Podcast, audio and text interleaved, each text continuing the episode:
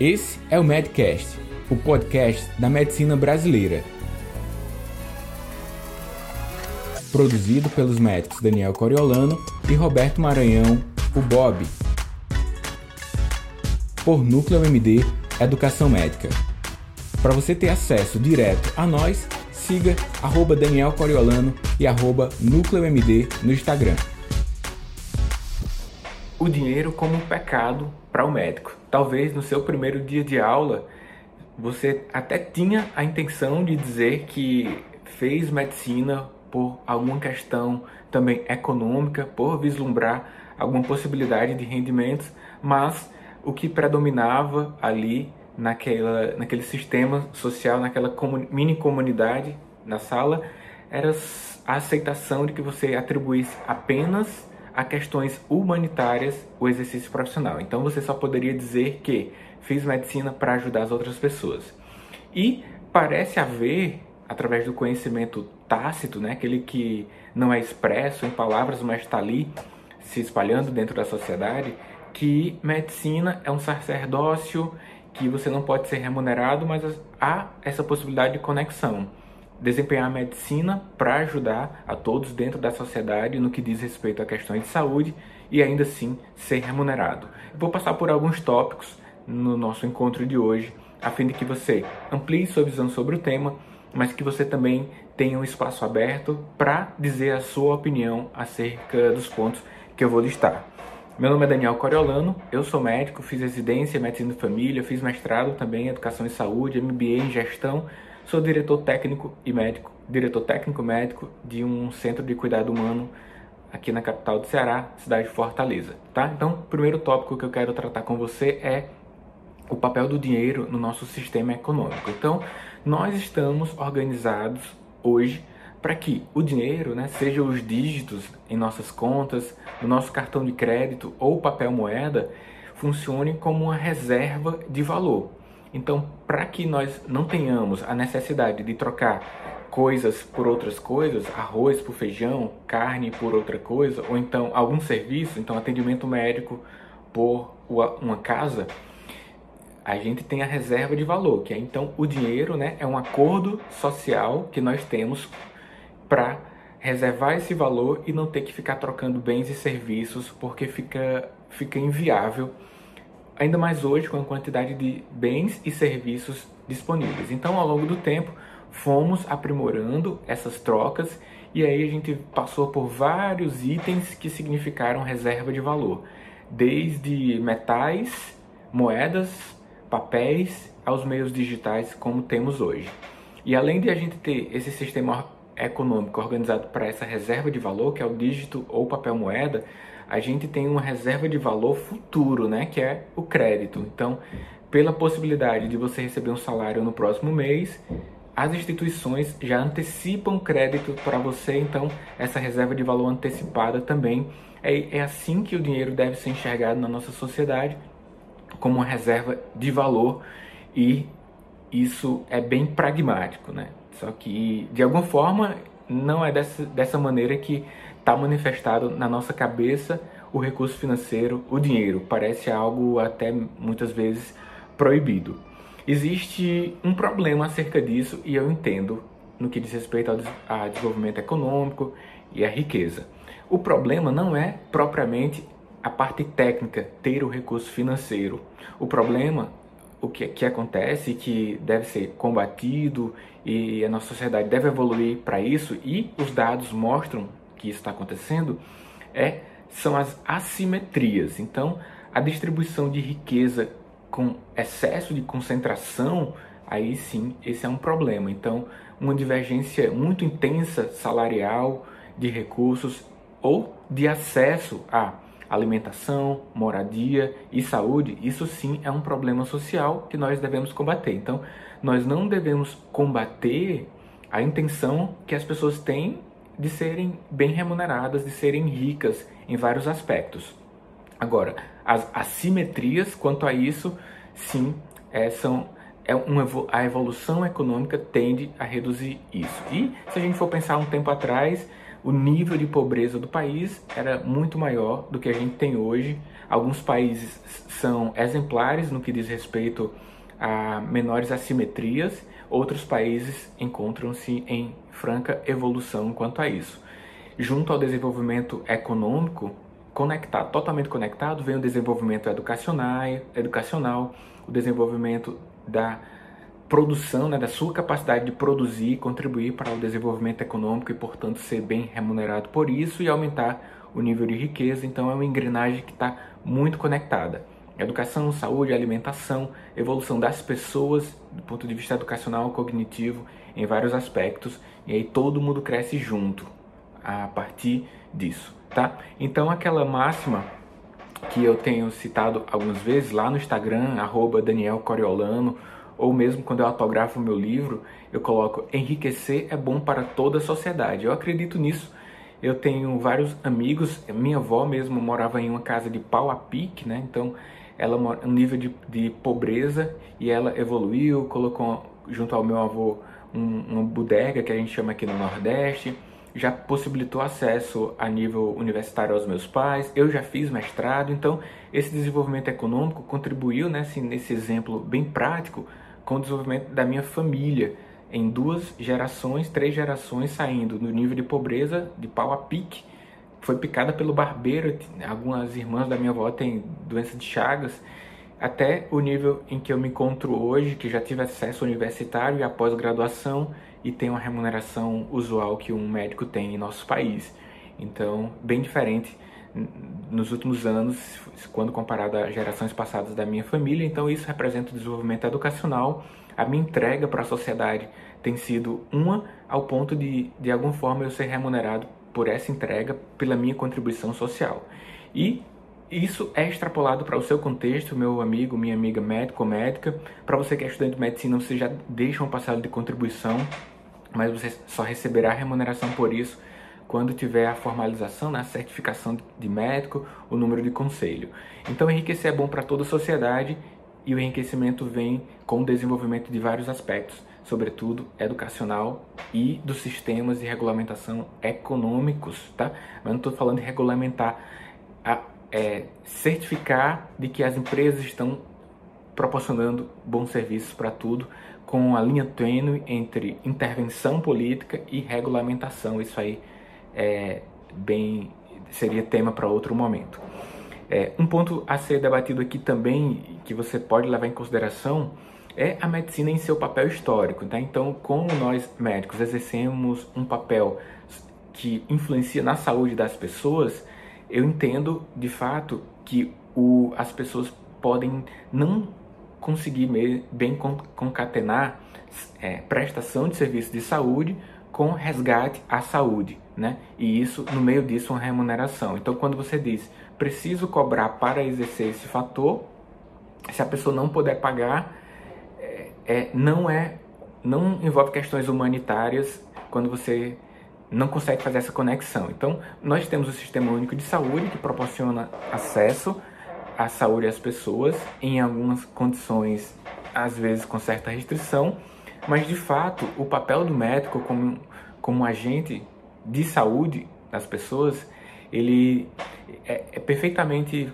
fácil entender que quando o médico não presta o serviço por falta de recurso financeiro, isso aí é uma condição não bem aceita pela sociedade e ninguém deve aceitar mesmo isso. Mas o sistema social deve se colocar de uma forma a que possa prestar os serviços, possa proporcionar a que as pessoas tenham seus rendimentos e que em um dado momento possa pagar pelo seu serviço de saúde, seja através dos impostos, né, como rede social, mesmo dentro do SUS você paga, né, através dos impostos, ou mesmo um pagamento direto, e no nosso caso, do Brasil, serviço privado, né, particular. Então, é, nós podemos continuar exercendo a medicina com esse foco no, na ascensão social do ponto de vista de saúde, mas se for no serviço público, receber a remuneração do sistema federal, municipal, estadual, e, e se for no serviço privado, receber a remuneração de uma forma bem tranquila, sem nenhum peso na consciência, pelo ato que você exerceu no que diz respeito à saúde. Deixar pessoas de fora a acesso a serviço de saúde deve ser condenado pela sociedade, mas também o médico não deve ser condenado quando busca por ter também honorários no desempenho da sua profissão. E aliás, esse é o termo mais adequado, honorários, né? Que historicamente tem sido utilizado e tem relação com honra. Então, a honra de exercer a profissão como médico e, e também ser remunerado para que nós possamos suprir as nossas necessidades sociais de compra de alimentação, moradia e todos os itens que estão como ofertas no, na nossa, no nosso sistema econômico. Então, pode, ao mesmo tempo, exercer a medicina com esse foco no auxílio das pessoas e também a busca por uma boa remuneração. A evolução da riqueza vai contribuir para todo o seu meio, para o meu meio, para os meus familiares, para o que eu vou comprar com o recurso que eu, que eu recebo ao desempenhar a profissão médica. Né? O, esse conhecimento médico é, não formalmente expresso, né, que é o conhecimento social não formalmente expresso, que é o conhecimento tácito, ele limita essa percepção, mas eu te proponho que amplie a percepção que de forma tranquila você pode receber os honorários e aí o que acontece hoje é uma terceirização da, da, do recebimento dos honorários. Seja no serviço privado, você não costuma tratar com seu paciente quanto é o atendimento, normalmente você coloca para sua secretária, ou no serviço público você não trata disso, né? Você recebe um salário fixo do empregador público, é, municipal, estadual ou federal. E, é, e, gera desconforto quando você trata direto com o paciente. Então isso é uma limitação mental que nós temos e isso é uma estrutura formada.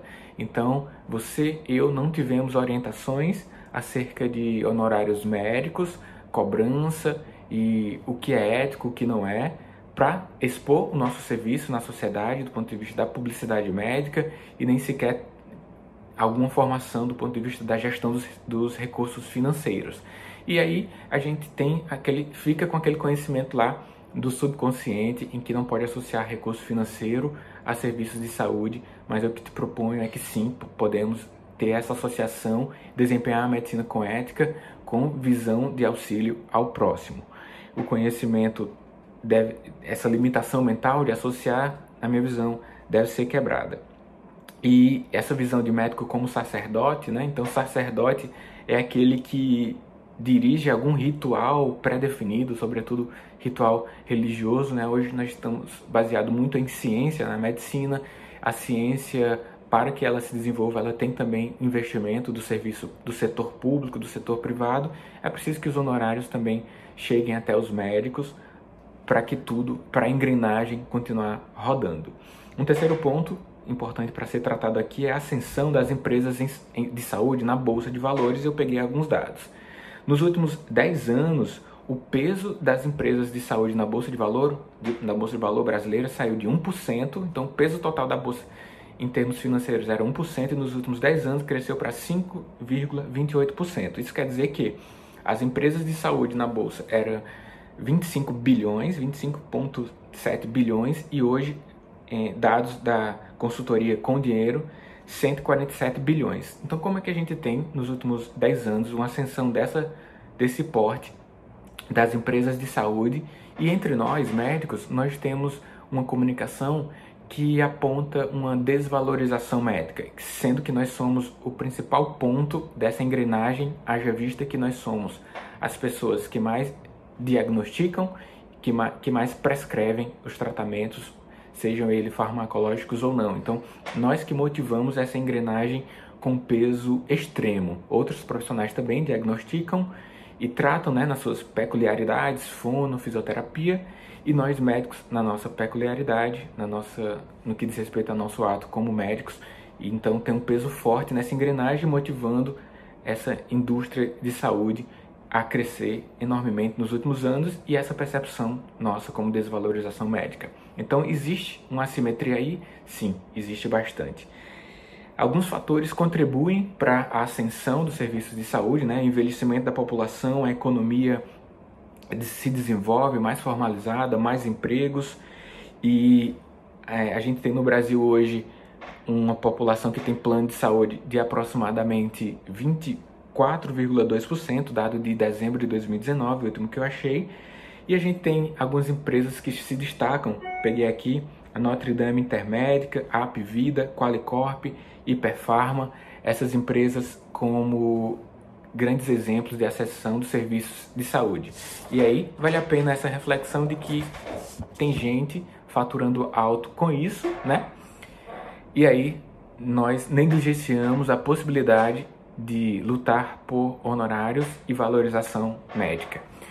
O, o trabalho médico remunerado como pecado, esse pecado, então entenda a etimologia aí da palavra como uma violação de um preceito religioso, né, que é o pecado, então não é ou não deveria ser entendido como uma violação a um preceito econômico e social você ser remunerado durante o exercício profissional. Então, não é nenhuma violação, foi um acordo que nós fizemos como sociedade para o desenvolvimento econômico, ter o recurso financeiro como reserva de valor e você que produz um bem ou um serviço, no caso o serviço médico, não viola nada ao requisitar um pagamento por aquilo, tá bom?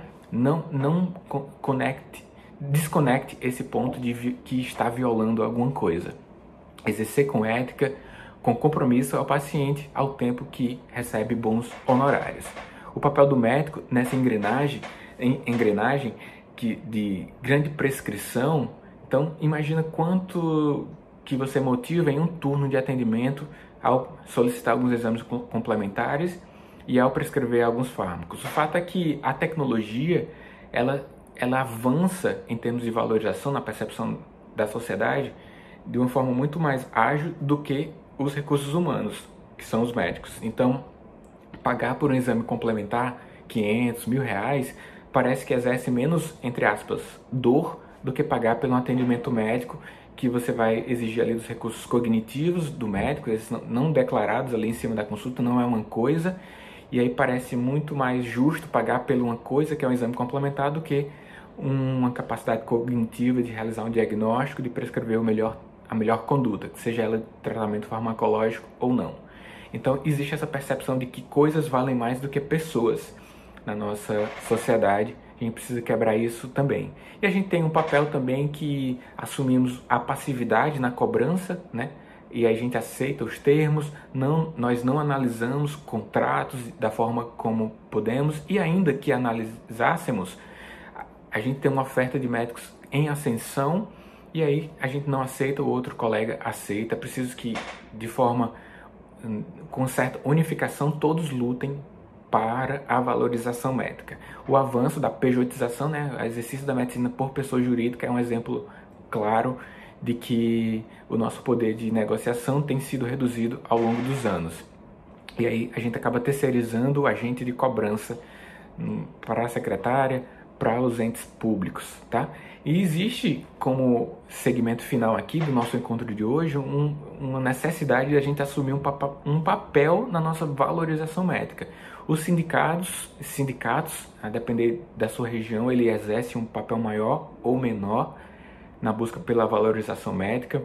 Na iniciativa privada, você consegue ter um maior resultado um pouco mais rápido quanto a isso, né? Você regula o seu preço de consulta, atua para oferecer a melhor experiência para o paciente e aí o paciente escolhe você se você supre as necessidades deles, ele verifica que você supre isso.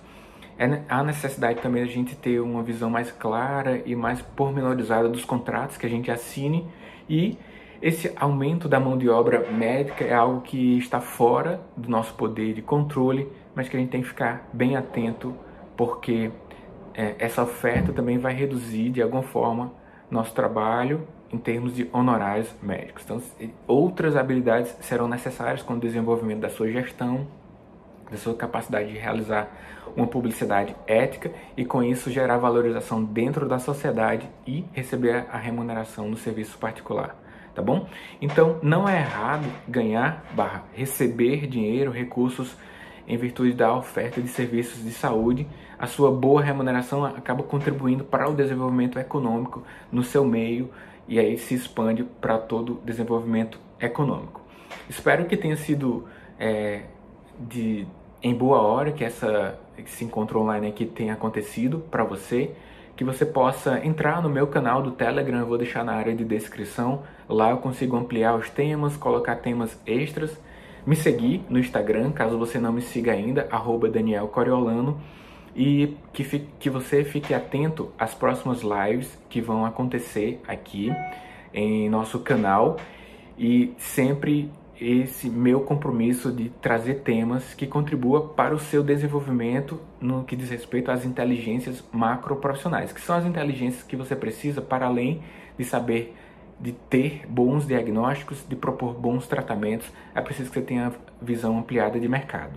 Aqui na área de descrição também você pode ter acesso ao meu livro Inteligência Financeira para Médicos. Verifica aí como faz para você ter um dos exemplares e que possa ler e ampliar sua visão também acerca das, da inteligência financeira. Então, é isso. Meu nome é Daniel Coriolano. Espero me conectar com você nos meus outros canais, canal do Telegram, no canal do Instagram, sobretudo.